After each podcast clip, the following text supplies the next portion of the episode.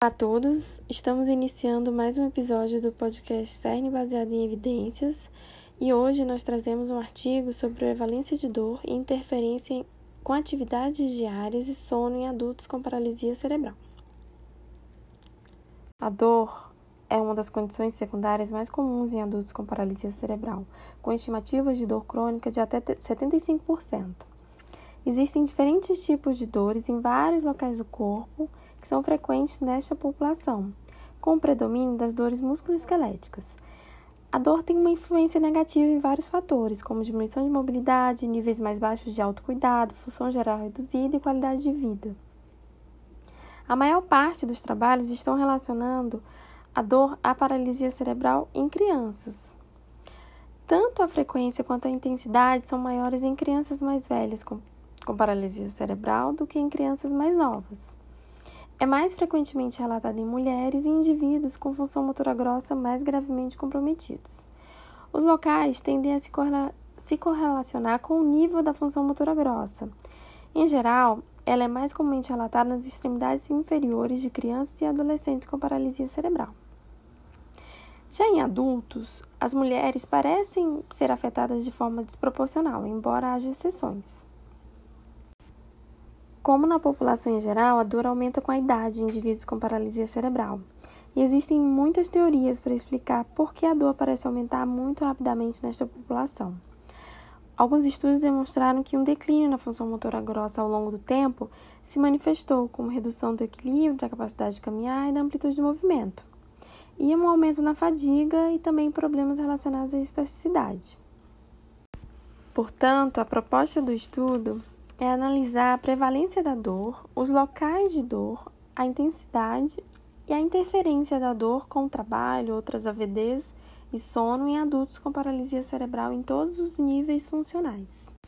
Para isso, um estudo transversal foi realizado com base nos dados de todos os adultos do Programa Sueco de Paralisia Cerebral, de 1 de janeiro de 2015 a 31 de dezembro de 2018. É um programa com combinado de acompanhamento e registro para pessoas com paralisia cerebral na Suécia, que foi iniciado em 1994 e em 2009 começou a oferecer acompanhamento a adultos com paralisia cerebral. A maioria desses adultos não foi acompanhada quando criança, mas atualmente eles são acompanhados de forma padronizada, incluem várias avaliações, são avaliados por fisioterapeutas locais, terapeutas ocupacionais e fonoaudiólogos e eles fazem exames de acordo com os seus níveis de MFCS. Por exemplo, nível 1, o exame é a cada 3 anos, nível 2 a cada 2 anos e os adultos classificados nos níveis 3 e 4 a cada ano. Sobre a prevalência de dor, ela foi autorrelatada ou por uma pessoa próxima, como sim ou não. Se a dor foi relatada, a intensidade foi avaliada para vários locais do corpo, para 10 locais do corpo pescoço, costas, coluna, ombro, braço, mão, quadril, coxa, joelho, pés, perna, cabeça, estômago ou outro local. Nenhum diagrama específico foi utilizado, a lateralidade não foi contabilizada e eles utilizaram um questionário sobre intensidade da dor e também sobre o quanto a dor interferiu em suas atividades normais e no trabalho. Para isso, um estudo transversal foi realizado com base nos dados de todos os adultos do Programa Sueco de Paralisia Cerebral, de 1 de janeiro de 2015 a 31 de dezembro de 2018. É um programa com, combinado de acompanhamento e registro para pessoas com paralisia cerebral na Suécia, que foi iniciado em 1994 e em 2009 começou a oferecer acompanhamento a adultos com paralisia cerebral. A maioria desses adultos não foi acompanhada quando criança, mas atualmente eles são acompanhados de forma padronizada, incluem várias avaliações, são avaliados por fisioterapeutas locais, terapeutas ocupacionais e fonoaudiólogos, e eles fazem exames de acordo com os seus níveis de MFCS. Por exemplo, nível 1, o exame é a cada 3 anos, nível 2 a cada 2 anos, e os adultos classificados nos níveis 3 e 4 a cada ano. Sobre a prevalência de dor, ela foi autorrelatada ou por uma pessoa próxima, como sim ou não. Se a dor foi relatada, a intensidade foi avaliada para vários locais do corpo, para 10 locais do corpo: pescoço, costas, coluna, ombro, braço, mão, quadril, coxa, joelho, pés, perna, cabeça, estômago ou outro local. Nenhum diagrama específico foi utilizado, a lateralidade não foi contabilizada e eles utilizaram um questionário sobre intensidade da dor e também sobre o quanto a dor interferiu em suas atividades normais e no trabalho.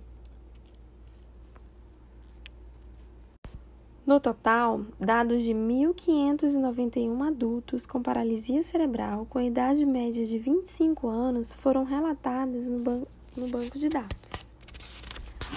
A tabela 1 mostra todas as características de dor e dor relatada como severa ou muito severa pelos 1.591 adultos com paralisia cerebral. A dor foi relatada em 66,6% dos adultos e foi muito mais comum em mulheres do que em homens. Nenhuma diferença significativa foi encontrada em relação ao subtipo de PC, em relação às classificações. E tudo isso vocês podem acompanhar na tabela 1. No entanto, mais adultos classificados no sistema de comunicação nível 1 relataram dor em comparação com aqueles dos níveis 2 a 5 e isso foi estatisticamente significante. A dor foi relatada numa proporção ligeiramente maior de adultos na faixa etária de 30 a 39 anos, em comparação com as faixas etárias mais jovens e mais velhas. Foi relatada com mais frequência pelos que se autorrelataram em comparação àqueles que tiveram outra pessoa relatando a sua dor. Sobre os locais de dor, dos 1.059 adultos com dor, 53 indivíduos não tinham dados sobre o local da dor. Na maioria desses casos, as informações foram relatadas por representantes que comentaram que era difícil saber onde os indivíduos sentiam a dor e quão intensa era a dor. A dor nas costas foi o local mais comum, relatado em 528 dos 1.006 adultos, correspondendo a 33,1% no estudo. Dor interferindo nas atividades normais, trabalho dentro e fora de casa, foi relatada em 600 de 997 adultos com dor. Houve uma tendência crescente de mais dor interferindo no sono relatado em adultos classificados nos níveis mais elevados do GMFCS, com um P menor do que 0,01. Foi relatado que a dor interfere extremamente no sono em 9,4% dos adultos classificados no nível 5, em comparação com 0,4% dos adultos classificados no nível 1. Com base nos achados deste estudo, a dor foi altamente prevalente em adultos com paralisia cerebral. Dois em cada três adultos neste estudo relataram dor, e desses, um em cada quatro relatou dor intensa. É interessante notar que os locais de dor parecem diferir entre crianças e adultos com paralisia cerebral. Pesquisas sobre dor em crianças sugerem que é mais frequente nas extremidades inferiores. Os locais também parecem diferir com base nos níveis de MFCS. A dor nos pés é mais comum em crianças classificadas nos níveis 1 e 2, do que as crianças classificadas nos níveis 3 a 5, que elas têm maior probabilidade de sentir dor nos joelhos e quadris. Na idade adulta, a dor nas costas parece ser maior, o que também é um problema comum na população geral. Os adultos têm dor em mais locais do que as crianças. E os adultos, 75% deles relatam dor em mais de um local do corpo enquanto os números correspondentes para as crianças com PC variam entre 36% e 66%. Também é possível que, com o tempo, a dor tenha maior probabilidade de se tornar crônica e que o aumento das comorbidades relacionadas à idade e condições secundárias nessa população de indivíduos também afete a natureza da dor sentida. Tanto a prevalência quanto a intensidade da dor foram mais frequentes em adultos que relataram a própria dor em comparação com adultos com dor relatada por terceiros.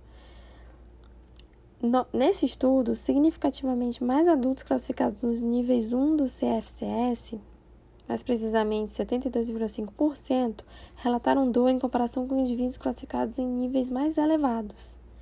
E podemos supor que não só a habilidade de se comunicar importa, mas também a eficiência da comunicação tem um grande impacto para adultos com paralisia cerebral. Existem vários desafios enfrentados por pessoas com paralisia cerebral, com limitações de comunicação, particularmente aquelas que dependem de comunicação alternativa, como acesso a equipamentos adequados, tempo para relatar e o conhecimento dos profissionais de saúde sobre isso. Além disso, a capacidade cognitiva, os desafios comportamentais, a visão, a audição e as deficiências motoras influenciam a capacidade de se comunicar com eficiência. Nesse estudo, os autores tiveram acesso a uma grande população com informações de dor de 1.591 adultos com paralisia cerebral. A maioria não foi acompanhada quando criança. E, embora os dados tenham sido coletados prospectivamente, existem várias limitações para o estudo. A principal limitação é o desenho transversal, que não pode fornecer informações sobre a direção causal.